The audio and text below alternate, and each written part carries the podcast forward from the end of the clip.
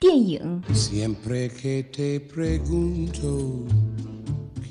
音乐，生活中又怎能少了这一群 super star？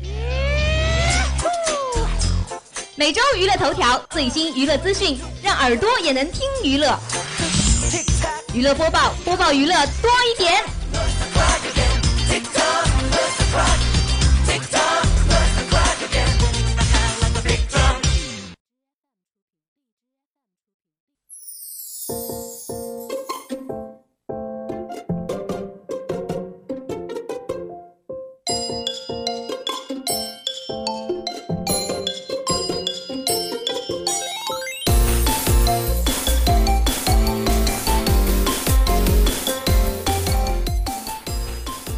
各位听众，伴随着这首奇妙的《White Magic》，让我们以一种轻松的心情进入今天的娱乐播报吧。我是今天的主播月可。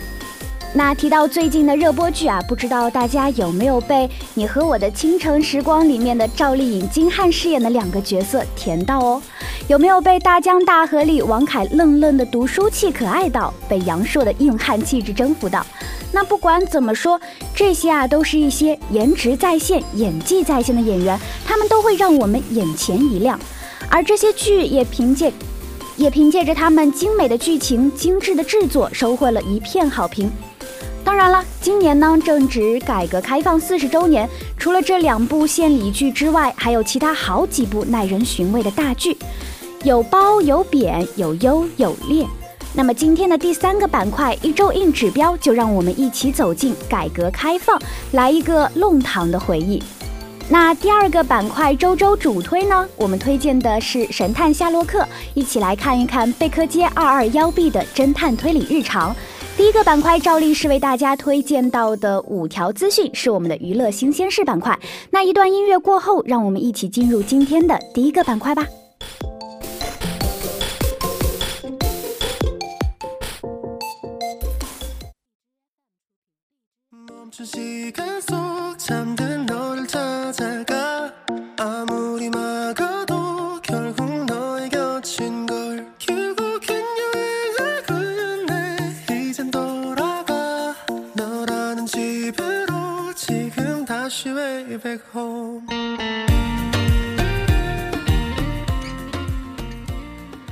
娱乐播报，播报娱乐多一点。 那接下来呢，让我们进入今天的第一个板块——娱乐新鲜事。肖正南 TVB 台庆现场公布婚讯，并感谢妻子。据台湾媒体报道，香港电视台 TVB 于十六号晚间举行万千星辉的一个颁奖典礼啊，那现场直播揭晓了多项的演技大奖，其中最受欢迎电视拍档由知名女主持人黄翠如颁发，而得奖的正是她的男友肖正南。肖正南颁奖时在台上相当激动，更脱口说：“多谢我太太黄翠如。”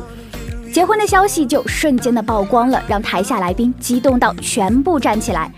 那肖正南和另一位男演员曹永廉凭《兄弟大饭茶》获得最受欢迎电视拍档，两人轮流致辞后，他情绪激动地说：“二零一八是我工作上很多成就的一年，同时我也做了人生很大的决定。我想趁现在这个机会，谢谢我的太太黄翠如。”他难掩紧张，继续说道：“我现在心神恍惚，一直希望感动到我太太，但是我脑子里想了很多事情。谢谢翠如，让我学会照顾人，成为更好的男人。今晚的承诺好大的，全香港都在看。那么最后呢？两人在全场的起哄下公开亲吻，同时也成为年底为香港娱乐圈再添了一桩喜讯。”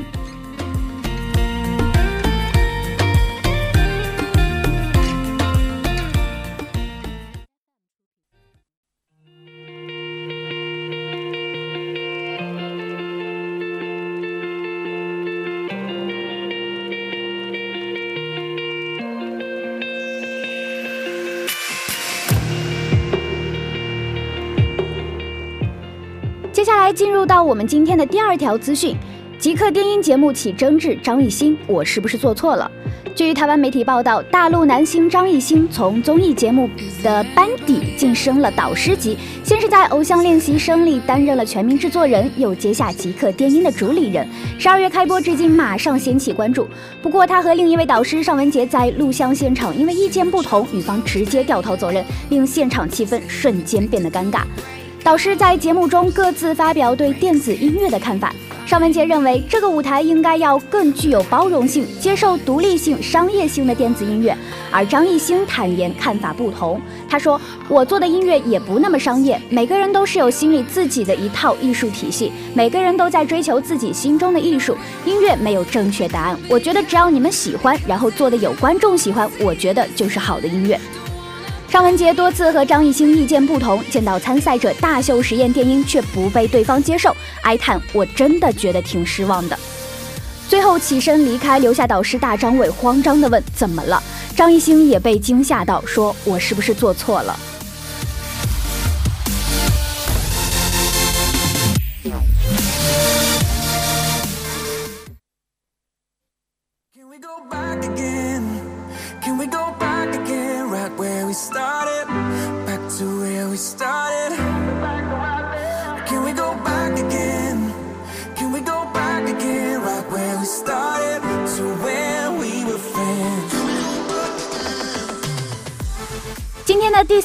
讯呢，是现在关注度较高的陈羽凡吸毒事件。陈羽凡十七号去社区戒毒报道引网友争议。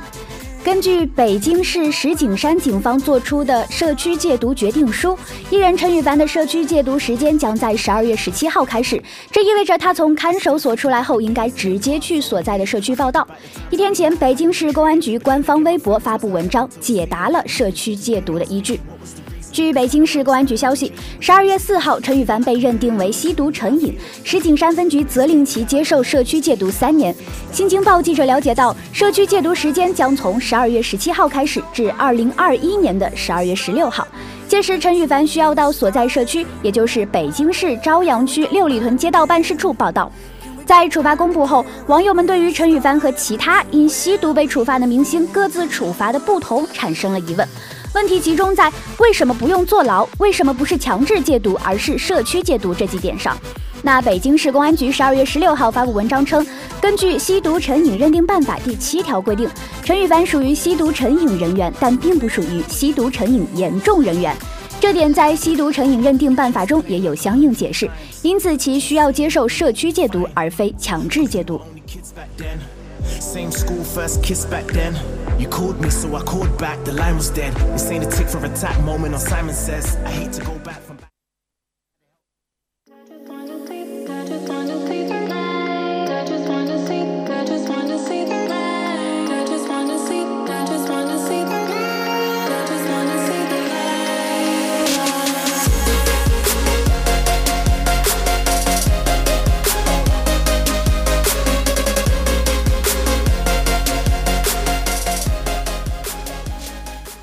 接下来，让我们一起来关注一下国外的两条娱乐消息。首先，第一条是 One One 私生饭退票致班机延误。韩国媒体十六号报道，二零一八年 Merma 香港场结束后，多组艺人搭机返回首尔，然而有四有四名啊二十多岁的私生饭，一共买了两个头等舱、一个商务舱、一个经济舱的机票，跟着偶像一起上了从香港飞往首尔的飞机。他们轮流前往头等舱拍摄了偶像在机上的照片，然而却在飞机即将起飞的时候，却突然表示有急事要求下飞机，并向航空公司申请退款。由于头等舱机票在起飞前都可以全额退款，且香港机场的损失费用也是由航空公司买单，因此等于没花到钱就上了飞机看偶像。更可恶的是，基于飞行安全，航空公司规定，若有旅客突然下飞机，为避免遭有心人士放置爆裂物等危险物品，必须要求乘客和行李都要下飞机重新接受安全检查。那这几位粉丝虽然得知此规定之后，还是坚持要对票。那么他们退票呢，导致我们的航班延误了近一个小时，机上三百六十名乘客都受到影响，包括他们的偶像。私生饭们这样不理智追星并影响偶像生活的行为，实在是不值得提倡。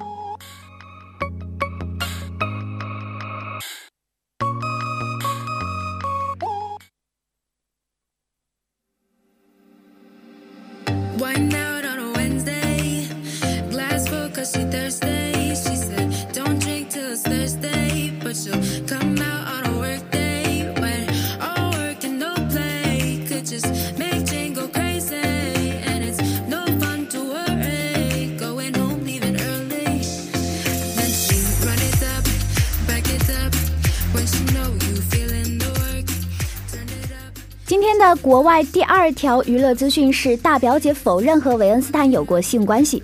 近日，哈维·韦恩斯坦又被指控涉嫌性侵女性。根据最新曝光的法律文件显示，某位女性控诉韦恩斯坦强迫她与自己发生性关系，并威胁如果不从就毁了她的前途。还表示韦恩斯坦直言自己和大表姐詹妮弗·劳伦斯有过性关系，而大表姐则获得了奥斯卡奖。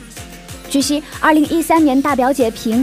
乌云背后的幸福线获得了奥斯卡最佳女主角，而这一个片子正好是由韦恩斯坦的公司制作的。对此，Jennifer 发布官方声明，否认与韦恩斯坦有过性关系。我为所有受到哈维·韦恩斯坦侵犯过的女性感到心碎难过。我和他除了专业业务上往来，并无其他关系。这是他引诱众多女性所采取的一个又一掠夺性策略和谎言。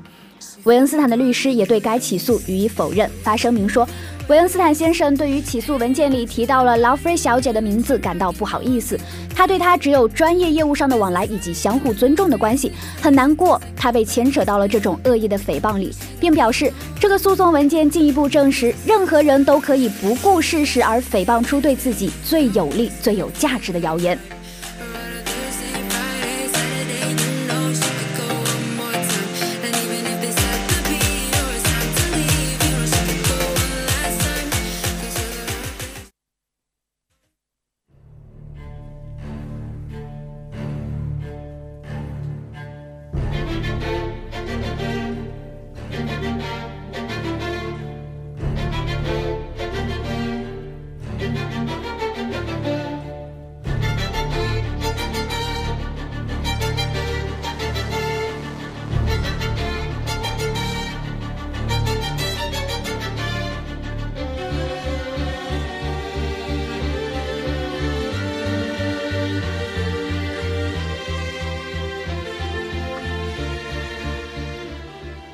和刚刚欢快、娱乐还有八卦的氛围不同啊，我们换了一首比较带有一点悬疑色彩的风格的歌曲。那么，也就是因为这一首歌，我们今天要推荐到的这一部剧呢，其实是跟这样的气氛有关系的。所以，我们今天第二个板块周周主推推荐到的是一首《神探夏洛克》，是关于贝克街二二幺 B 的推理日常。那其实说起世界著名的推理小说家，一定会提到英国的阿瑟·柯南·道尔；而谈起全球闻名的经典推理小说，就一定逃不开《福尔摩斯探案集》。那么今天我们给大家带来的就是由英国 BBC 公司出品、改编自阿瑟·柯南·道尔的原著小说的英剧《神探夏洛克》。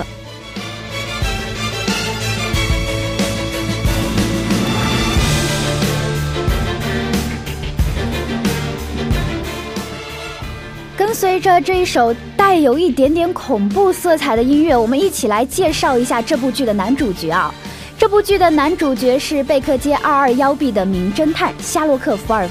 福尔摩斯。那么其实呢，这也是我们熟知的奇异博士，由本尼迪克斯·康伯巴奇饰演。由于在剧中福尔摩斯的发型是没有颜值、hold 不住的泡面头，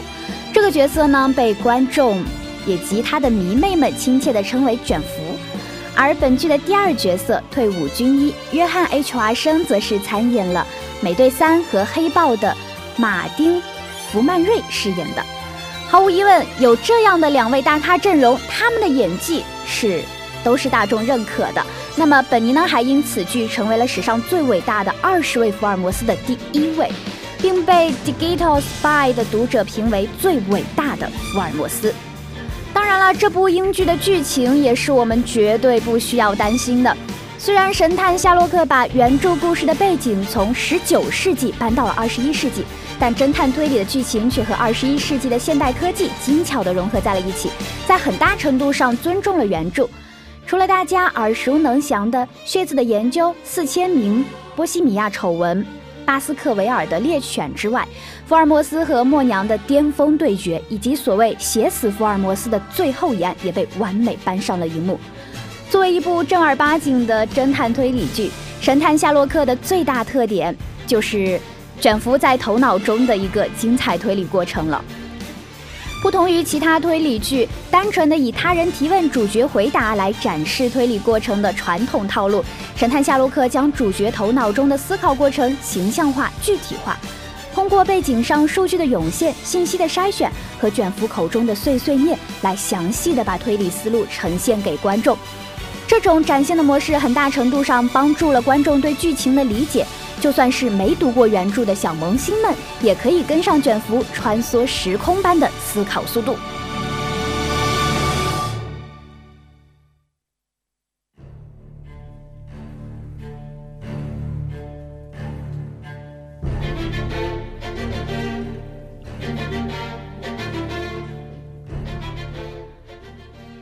呢，本尼和马丁纯正的英语口音简直酥到让耳朵怀孕啊！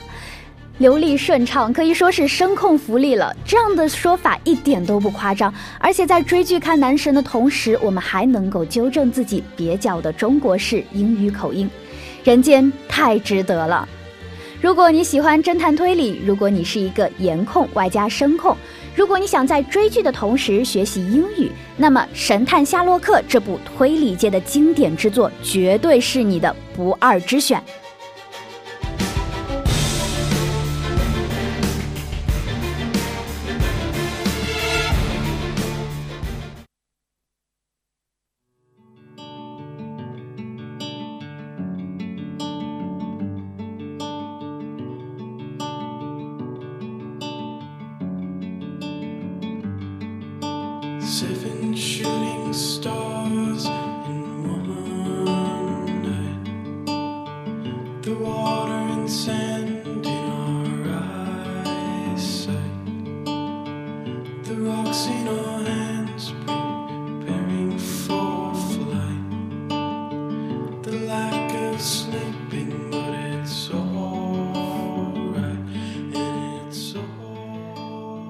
从刚刚带有点惊悚的侦探风格中走出来，我们进入到今天的第三个板块——一周硬指标。那么在这个板块中呢，让我们一起走进改革开放的背景，来看一看我们的巷子里的文化。首先呢，我们知道，在今年的七月份，国家广电总局公布了为纪念改革开放四十周年的三十部献礼剧。那么，其中《大江大河》就是一种极具改革开放正能量的了。那这一部豆瓣评分八点八的《大江大河》收获了很多好的口碑。那除了这部剧之外啊，其实还有非常多的剧，比如说《正阳门下小女人》《岁岁年年事事红》《外滩钟声》《归去来》《一号文件》《面向大海》这些啊，都是我们的四十周年的献礼剧。其实，在国家的政策下，这些关于改革开放的剧都得到了一个很好的播放平台和力量的支持，也让我们感受到了历史前进的力量。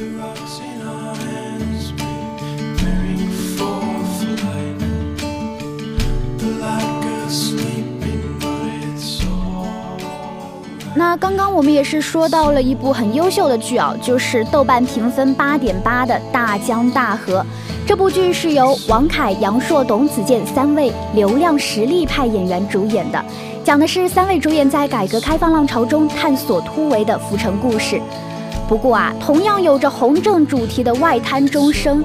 也是同样是我们献礼剧三十之一的《外滩钟声》啊，比起我们这一部《大江大河》，却是略显逊色了。同样是改革开放时代的故事，同样涉及了弄堂和市井文化，为什么大江大河好评颇收，然后我们的外滩钟声却是，啊，却是有一些不好的声音传来呢？那么，让我们一起走进今天的一周硬指标，去感受感受当年改革开放证据的弄堂市井文化，体味其中的情感认同。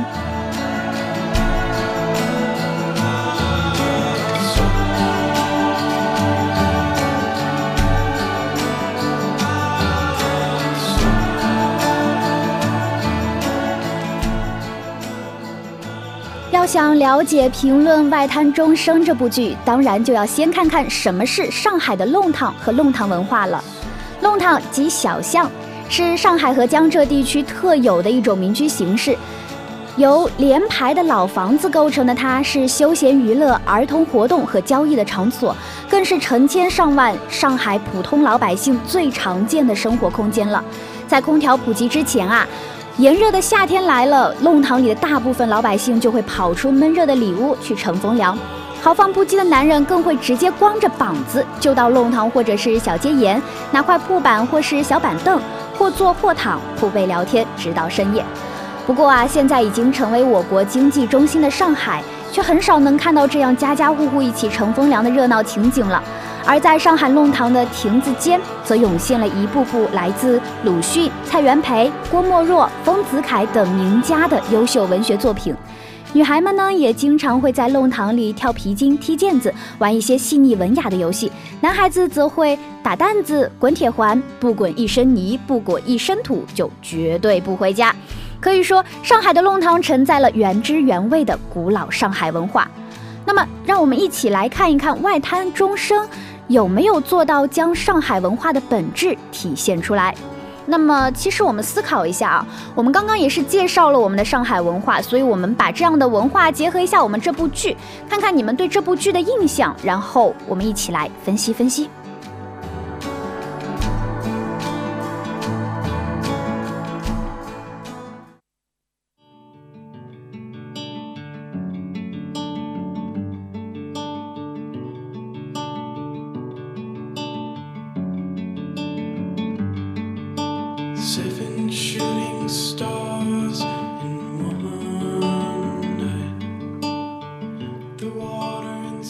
我们首先来看到，在这样的一部剧中，弄堂，嗯，人物们虽然在某些字眼上刻意的表现了一些上海的方言特色，但听听起来啊，这个感觉有那么一点不对劲，感觉有一种味同嚼蜡的感觉，失去了语言本真的状态。而且对于一个地域文化来说啊，方言的语音语调、绕舌平舌，其实也就是皮毛罢了。人们最真实的生活和情感，才是文化的根本所在。失去了对弄堂故事、生活这些深深的刻画，外滩钟声里的弄堂文化，仅仅就是一个反映人们生活没有情感的社会拼盘。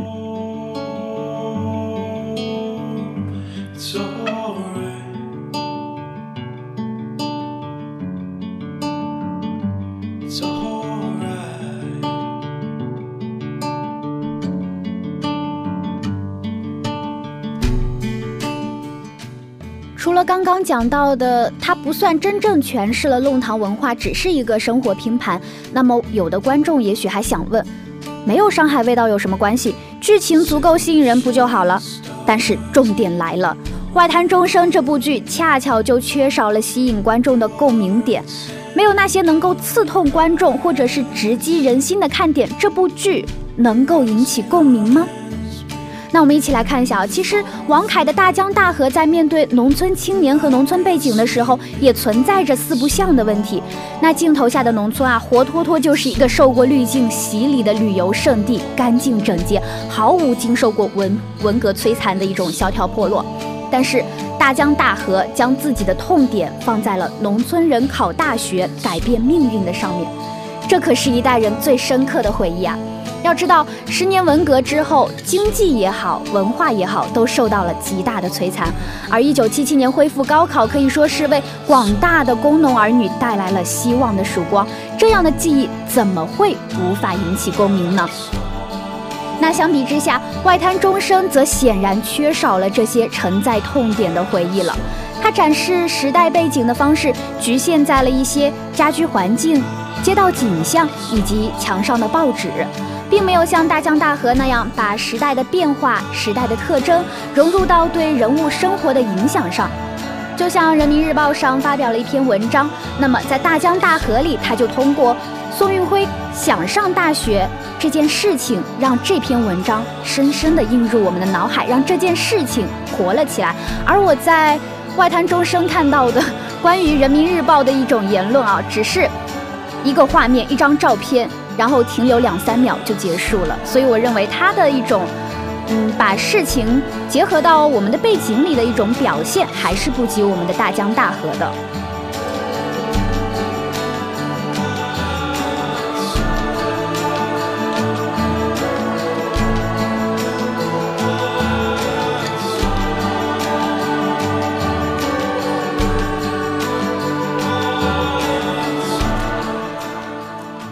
了上面说到的这一点之外啊，其实，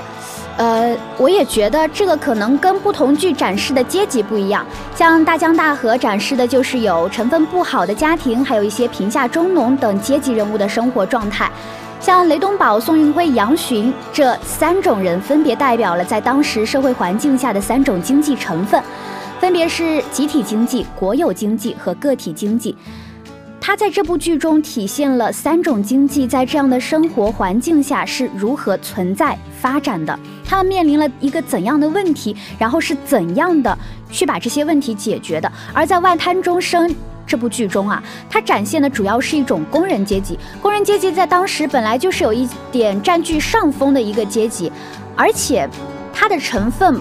不是特别，它的比例不是特别多，是非常稀少的，代表性不强，共共鸣不大。而且那个时候啊，城市的居民也和现在一样，有车有房，不愁吃不愁穿，哪里来的痛苦呢？所以面对着这样的时代说辞，着重于叙述上海弄堂时期人们艰难困苦生活的外滩钟声，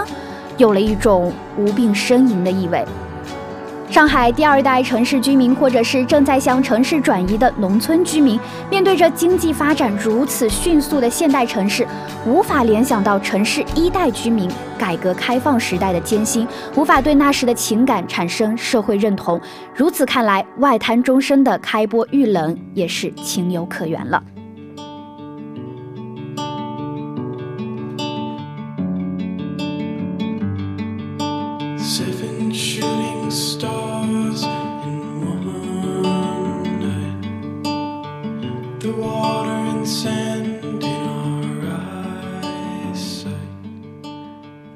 外滩钟声有着如上所述的一众缺点，还是有观众们认为，在没有前人进行上海弄堂文化的写作和拍摄的基础上，能完成这样的细节已经是超出预期了。剧中老上海的传统的缝纫机，一闪而过的推着小三轮卖冰棍的老阿姨，还有粮票、棉棉袄裤。还有我们的造披肩、晒台，包括传说中的四大金刚早饭，还是在一定程度上洋溢着老上海的时代气息。甚至有观众表示，剧中的输液管简直勾起了当年自己被抽血输液支配的恐惧。杜妈妈、杜师傅、胖姨等老戏骨，只要坐在那里随便唠嗑唠嗑、喝喝茶，就已经很有看头了。还有剧粉们说，已经被杜妈妈拿着相相框对里面的杜师傅说话的场景整哭了。虽然缺少了社会痛点和情感的认同，外滩钟声的一些小细节也是让一些经历过那个时代的少数观众充满了感动。不过感动归感动，这部剧中随处可见的哭哭啼啼的矫情戏码，还是将观众们的热情和兴趣慢慢消磨殆尽了。就像大家所理解的，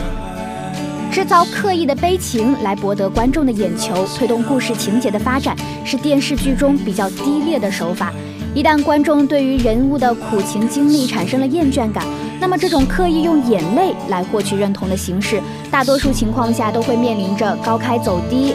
收视下滑的消极状况了。外滩钟声也不例外。没有社会痛点和情感认同的他，凭借刻意苦情的戏码，在观众的眼中只能是一笑而过、一惊而过，不见踪迹。收视率持续低迷也是意料之中的事了。当然，在外滩钟声还没播完的时候，我们还是可以期待着他在后续的剧情里打一场漂亮的翻身仗。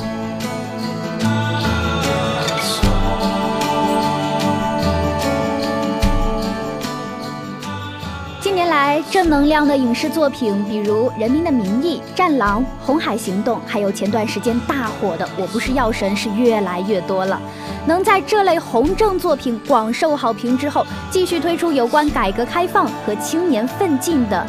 影视作品，无疑是需要莫大勇气的。虽然各个作品在现实度、社会痛感或者是情感认同上存在着或多或少的缺陷，但是相信在这样的主旋律下，这种有时代感、反映社会现实的正能量的作品还是会继续前进的。